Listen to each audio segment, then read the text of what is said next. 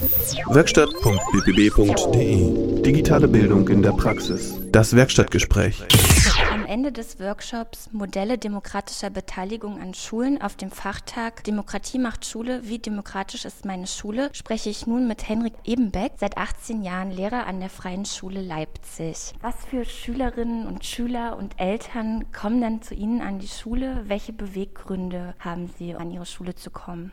Im Wesentlichen, denke ich, sind es zwei Gruppen. Also in den Aufnahmegesprächen in den letzten Jahren haben wir ganz oft Eltern, die sagen, ich habe gemerkt, ich kann nicht so über mein Kind hinweg bestimmen. Mein, auch in der Familie bestimmt mein Kind mit oder ich frage nach seiner Meinung. Und jetzt kann ich mir einfach nicht vorstellen, es in eine Schule zu schicken, wo es alles vorgeschrieben bekommt. Das ist zunehmend doch eine Gruppe von Eltern, die sozusagen so sensibel sind, dass sie merken, mein Kind will gehört werden und die das auch wollen, die den Kindern auch diesen Raum geben wollen. Und die kommen dann natürlich auf unsere Schule, weil sie sagen, das ist ein Konzept, das gefällt mir, dieser Respekt vor den Kindern und die Möglichkeit für die Kinder dabei zu sein, sich einzubringen. Sie erwähnten vorhin, dass Sie selbst in der DDR aufgewachsen sind und dort auf der Schule waren. Also wahrscheinlich auf einer klassischen Schule mit Beschränkungen, Regeln, Sanktionen. Können Sie Unterschiede in der Entwicklung oder im Verhalten von Schülerinnen und Schülern beobachten, die eine klassische Schule besuchen und die an ihrer Schule sozialisiert wurden?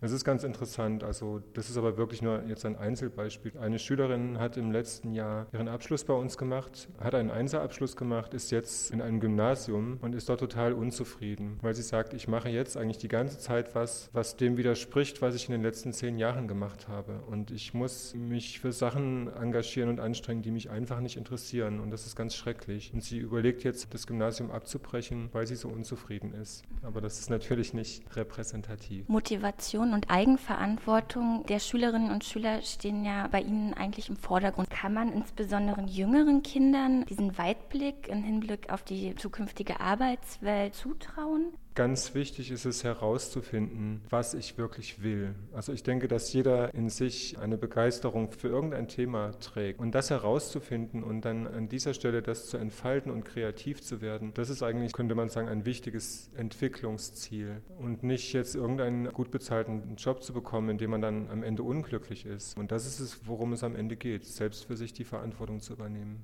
Schülerinnen und Schüler an ihrer Schule folgen ihrem individuellen Lehrplan. Und am Ende der zehn Jahre entscheiden sich einige Schüler dafür, sicherlich dann einen Abschluss zu machen. Und dazu müssen sie an eine fremde Schule gehen, um diese Prüfung zu absolvieren. Gibt es da Erfahrungen, wie sie im Vergleich zu den anderen Schülern abschneiden, wie sie damit umgehen mit dieser Prüfung dann am Ende? Wir führen ja Vertrauensgespräche mit jedem Schüler. Also ab Klasse 4 wählt jeder Schüler einen Vertrauenslehrer, eine Vertrauenslehrerin. Und die begleitet als Mentorin oder Mentor den Schüler dann über die Jahre. Und wenn ich einen Schüler habe, meinetwegen in der achten Klasse, dann rede ich mit ihm natürlich auch, also so perspektivisch, was willst du in zwei Jahren machen? Und wenn er mir sagt, ich will gerne den staatlichen Schulabschluss machen, dann gucken wir auch, wie ist ein realistischer Weg dahin. Und wir bauen viele Brücken oder machen viele Unterstützungsangebote. Zum Beispiel bieten wir regelmäßig Testprüfungen an, wo man unter realen Bedingungen die Prüfungen vom letzten oder vorletzten Jahr schreiben kann, einfach um zu sehen, was kann ich, was fehlt mir noch, wie komme ich mit so einer Stresssituation klar. Insgesamt ist natürlich die Schulfremdenprüfung eine klare Benachteiligung, weil die Schüler anstatt von vier Prüfungen neun Prüfungen haben und keine Vorzensur einbringen können.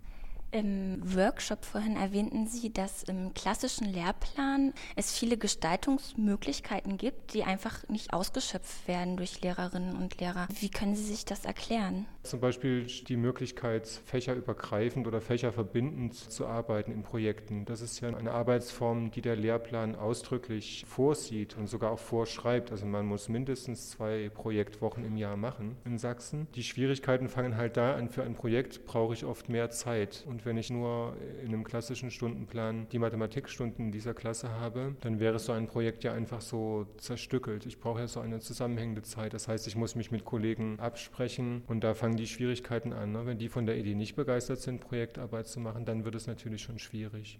Vielen Dank für das Gespräch. Werkstatt.bbb.de Digitale Bildung in der Praxis. Das Werkstattgespräch.